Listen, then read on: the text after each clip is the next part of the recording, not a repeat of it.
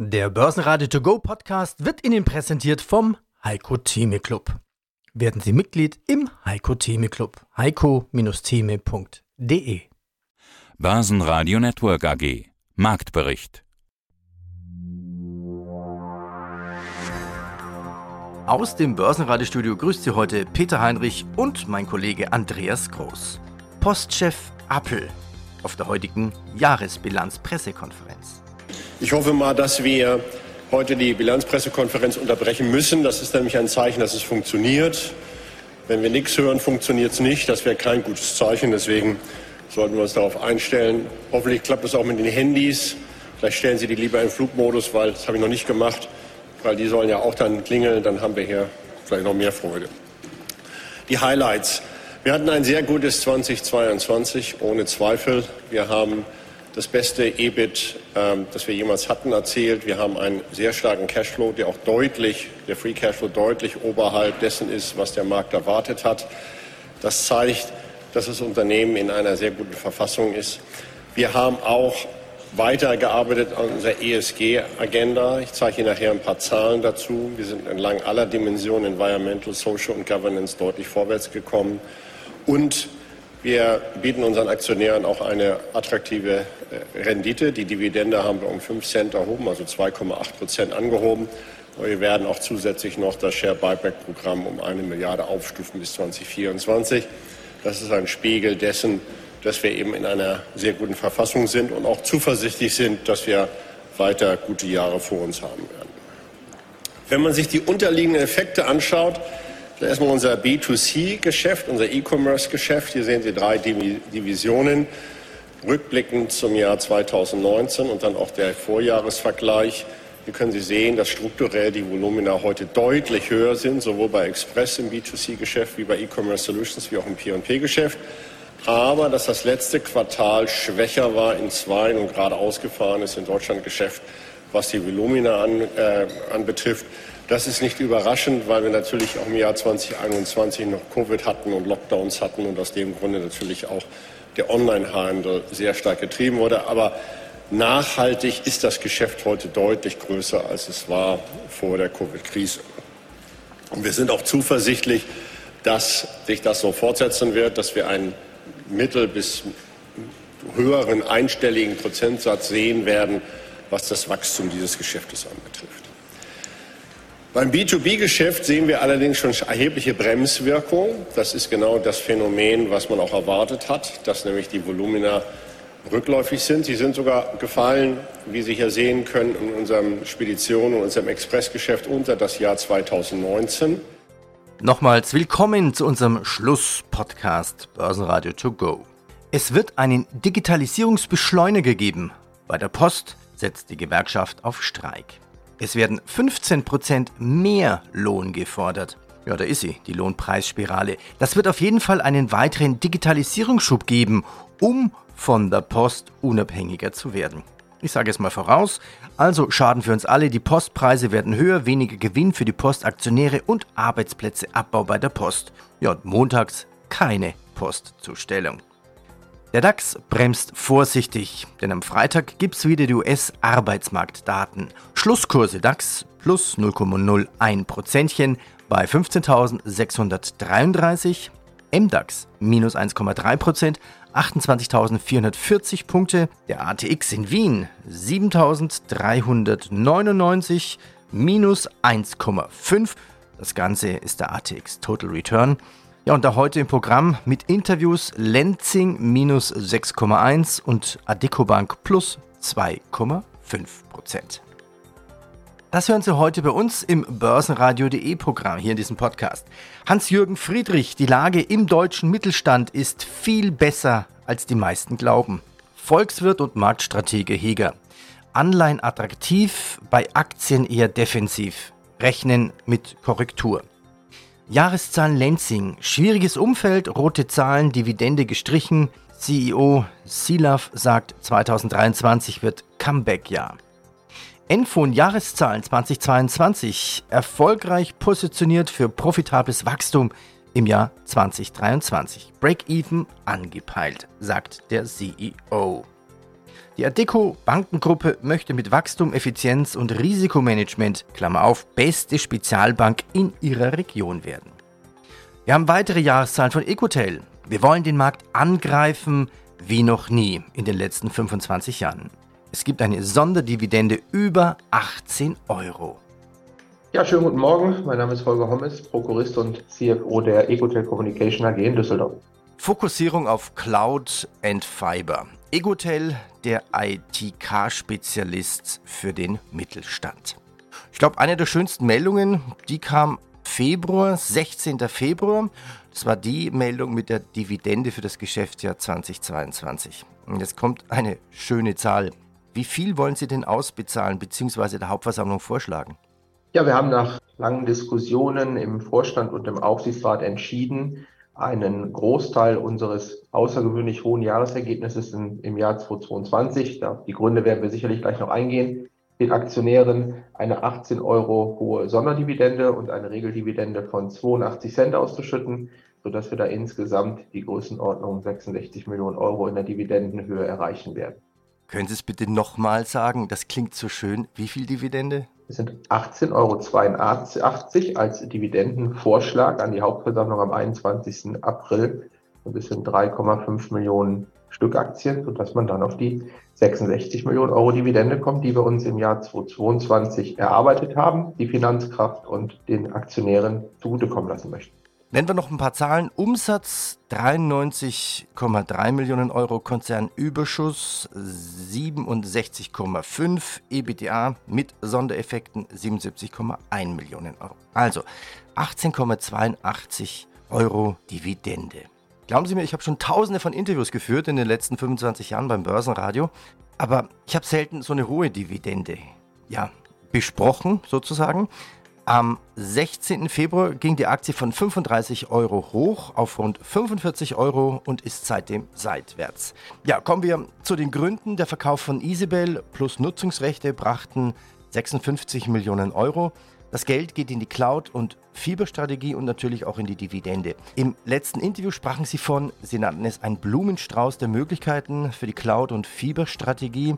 Was sind das alles für Möglichkeiten im Ecotel Blumenstrauß? Lassen uns kurz einen Abriss machen. Wir sind mit der hohen Dividende jetzt ins Interview gestartet, was auch total berechtigt ist. Aber ich glaube, wir müssen kurz erläutern, warum wir das können und dass das natürlich auch in 24 nicht der Maßstab für 23 dann eben sein kann. Wie Sie schon sagten, wir haben uns im Jahr 22 in verschiedensten Formen auf Refokussierungskurs begeben. Wir haben entschieden, dass wir alle Segmente, alle Geschäftsmodelle auf den Prüfstand stellen. Und bei der EasyBell ist dann eben die Entscheidung gefallen, dass wir dort den Wachstumskurs der EasyBell am besten mit einem Partner zusammen hinbekommen. Und dieser Partner hat dann am Ende entschieden, uns die gesamten Anteile wegzukaufen und dort die EasyBell an die Destiny Group, ein europäisch tätiges Unternehmen, ranzuhängen, was für die EasyBell, glaube ich, der strategisch richtige Schritt war und uns natürlich dann in einer Größenordnung 58 Millionen Euro Mittel zur Verfügung gestellt hat. Das ist natürlich ein Einmaleffekt. Pech für ASML und den Aktionären. Holland hat eine Ausfuhr bestimmter Maschinen zur Produktion von Mikrochips nach China erschwert und begrenzt. Die sei für die nationale und internationale Sicherheit notwendig. Ziel ist laut Regierung, eine militärische Nutzung durch China zu verhindern und die Position der Niederlande bei solchen Technologien zu schützen. Stefan Sieler, CEO der Lenzing AG. Luft holen, das würden die Investoren auch ganz gerne. Denen ist, glaube ich, gestern so ein bisschen die Luft weggeblieben. Also sicherlich einigen. Die Historie zum Thema Dividende, Sie hatten ja im Juni geschrieben, Passt auf, ab sofort gibt es bei uns bei Lensing mindestens 4,50 Euro Dividende jedes Jahr. Ich fand das schon ein bisschen sportlich bei einem EPS von 4,16 Euro. Jetzt ist das EPS negativ, ich hatte es eingangs gesagt, 2,75 und gestern haben sie geschrieben, eine Umsetzung der bestehenden Dividendenpolitik von mindestens für 50 sieht man jetzt nicht geboten. Demzufolge setzt Lansing ihre Dividendenpolitik aus fürs Geschäftsjahr. Also ich muss gestehen, Aussetzung der Dividendenpolitik, das klingt ein bisschen freundlicher und hoffnungsvoller als Aussetzung der Dividende, aber letztendlich ist es so. Es gibt keine Dividende, steht ja so im Bericht. Mm, nee, ist nicht richtig. Also wir haben, äh, wir zahlen keine Dividende für das Geschäftsjahr 2022. Das haben wir ja auch so veröffentlicht. Und wir setzen für das Geschäftsjahr 2023 die Dividendenpolitik aus. ob wir dann und in welcher Höhe wir dann eine Dividende zahlen, das entscheiden wir dann, wenn wir auch das endgültige Jahresergebnis haben. Es ist aber natürlich sehr wahrscheinlich, dass diese Dividende, wenn überhaupt, sehr klein ausfallen wird. Also machen wir es nochmal klar, für 2022 0 und für 2023 nicht die 450. Es wird weniger werden, aber höchstwahrscheinlich gibt es eine Dividende. Na, das würde ich auch nicht, ich sage auch nicht, höchstwahrscheinlich gibt es eine Dividende, sondern wir, wir sagen einfach, wir schauen uns das Jahresergebnis an, was ich aber sicher ausschließen kann, es wird keine Dividende von 4,50 Euro oder mehr geben. Und je nachdem, wie der Jahresverlauf jetzt ist, wie die Markterholung nun stattfindet, werden wir dann, wenn wir das Jahresergebnis absehen können, dann auch zum Thema Dividende endgültig entscheiden.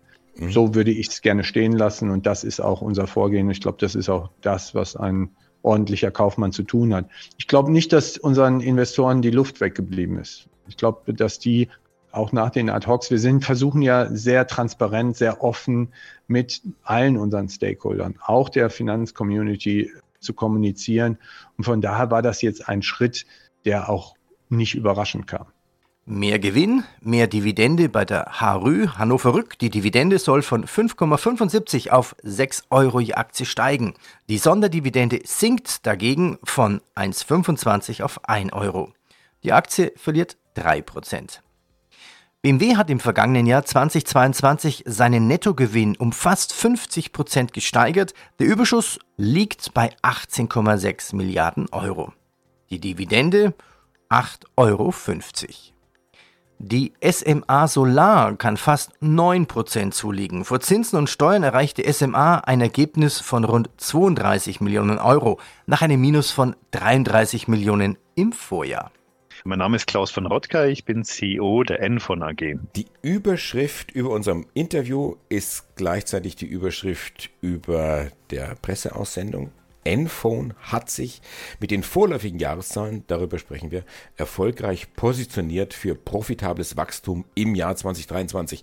Herr von Rotkei, das ist ja wie beim Überraschungsei. Das sind ja drei Dinge auf einmal. Offensichtlich gute Zahlen 2022. Sie planen weiteres Wachstum, das ist die zweite. Und Sie wiederholen Ihr Versprechen, 2023 wird Enphone profitabel. Ist das richtig? Genau, richtig. Also hoffentlich sind es alle drei keine Überraschungen, weil wir sondern also eine Bestätigung von dem, was wir vorher gesagt haben, oder sonst vielleicht positive Überraschungen, dass wie gesagt alles drei zusammen so kommt, wie wir das geplant haben. Aber das ist tatsächlich so. Ja? Äh, wir sind letztes Jahr ordentlich gewachsen. Äh, das Marktumfeld hat sich stark, sag mal, verschlechtert nach, würde sagen, im zweiten Halbjahr. Die Folgen der Ukraine-Krise sind natürlich zu spüren im Markt, muss man schon sagen. Hat aber für uns trotzdem nichts daran geändert, dass wir weiter solide wachsen. Und wir haben den Kurs auf profitables Wachstum gesetzt und natürlich einige Maßnahmen eingeleitet und sind uns äh, eben zuversichtlich, dass wir dieses Jahr tatsächlich ins Ziel bringen und auf die Weise dann auch da letztendlich das tun, was wir immer gesagt haben. Was natürlich dann auch wichtig ist, was bleibt am Ende des Tages, am Ende des Jahres übrig? Was planen Sie da? Also netto und unbereinigt. Also da kann ich mir vorstellen, Richtig. das wird 23 noch nichts. Da müssen wir in das erste Quartal 24 schauen. Äh, also erstmal die Bereinigung, wir planen jetzt keine Bereinigungen außer die üblichen, die also für Stock Options dann immer anfallen. Deswegen glauben wir auch, dass wir erheblich weniger Bereinigungen haben werden. Aber eh die, was Sie wahrscheinlich anspielen, ist dann mal die Cash-Profitabilität. Und das streben wir natürlich an, den, den Break-Even hinzukriegen gegen Ende des Jahres.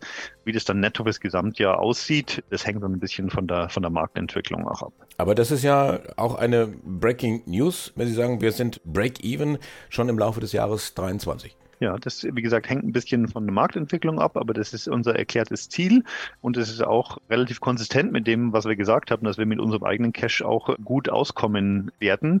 Wie gesagt, liegt nur an uns, wie wir den Kurs setzen und den Kurs haben wir so gesetzt. Wind sollte eigentlich in sein. Der Windkraftanlagenhersteller Nordex hat Lieferkettenpech. Das Ergebnis vor Zinsen, Steuern, Abschreibungen, also das EBDA, belief sich auf minus 244 Millionen Euro nach plus 53 Millionen im Vorjahr. Rekordgewinn bei Hugo Boss 2022 verdiente Hugo Boss unterm Strich mit 209 Millionen Euro gut die Hälfte mehr als im Vorjahr.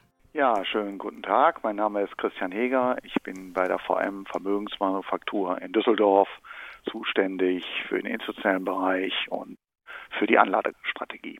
Jetzt hatten wir relativ intensiv gesprochen über diese Anlageklasse, Assetklasse Aktien. Das, ja. gesagt haben, oh, das sind wir relativ hoch bewertet momentan. Also denkt doch auch mal dran, irgendwo Kasse bringt auch Geld. Was heißt das jetzt konkret? Gehen Sie jetzt so weit, dass Sie sagen, schaut euch doch mal die Anleihen an und dann schließt sich natürlich sofort die Frage an, sprechen wir jetzt von Unternehmensanleihen oder von Staatsanleihen oder von beidem? Also in gewisser Weise sprechen wir erstmal tatsächlich fast von beidem, aber wenn man Staatsanleihen sind in der Eurozone noch nicht wirklich attraktiv. Im Dollarraum dagegen ist es schon durchaus attraktiv. Sie kriegen ja im kurzen Bereich da 5 Prozent. Das ist äh, gar nicht so schlecht, ist sogar fast an der Inflationsrate dran, wenn Sie Kernrate nehmen, gar nicht so weit weg. Wir sind hier noch ein Stückchen davon entfernt, aber der Markt hat natürlich schon eingepreist die Zinserhöhung. Sie bekommen also auch jetzt hier im deutschen Zins, im kurzen, wenn Sie im Staatsanleihenbereich wären, wir fast dreieinhalb Prozent für zweijährige Laufzeiten.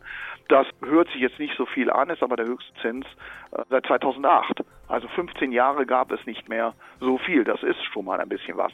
Im Unternehmensanleihenbereich, den wir in der Tat auch empfehlen, da ist die Emissionstätigkeit im Moment noch gering.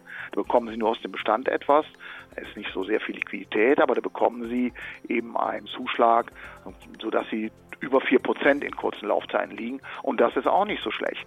Sehen Sie, wir haben, der Unterschied ist zu früher, und früher ist noch nicht lange her, eben gerade vor sechs Monaten, konnten Sie immer sehr gut argumentieren, dass dividendenstarke Titel eigentlich eine höhere Verzinsung schon Dividende abwerfen, als sie überhaupt an Verzinsung bekommen im Anleihenbereich. Das gehört der Vergangenheit an. Natürlich nicht nur bei uns, sondern auch in den USA. Dort ist es zum ersten Mal seit, aber auch seit 2007 der Fall, dass die Anleihen eine höhere Rendite abwerfen, also auch eine Gewinnrendite sogar, als der S&P 500. Also das Kurs-Gewinn-Verhältnis ist 20 in den USA, fast 20 am aktuellen Gewinn, sodass umgerechnet ein Zins von 5 ist, etwas über 5. Und in dem Investment-Grade-Bond-Bereich, also im Anleihenbereich, Unternehmensanleihen, bekommen sie 5,8. Das ist durchaus attraktiv und wie gesagt, es ist das erste Mal seit auch 15 oder 16 Jahren, dass das der Fall ist. Also es ist, darauf will ich hinaus, die Anleihe ist eine Alternative geworden in beiden Segmenten.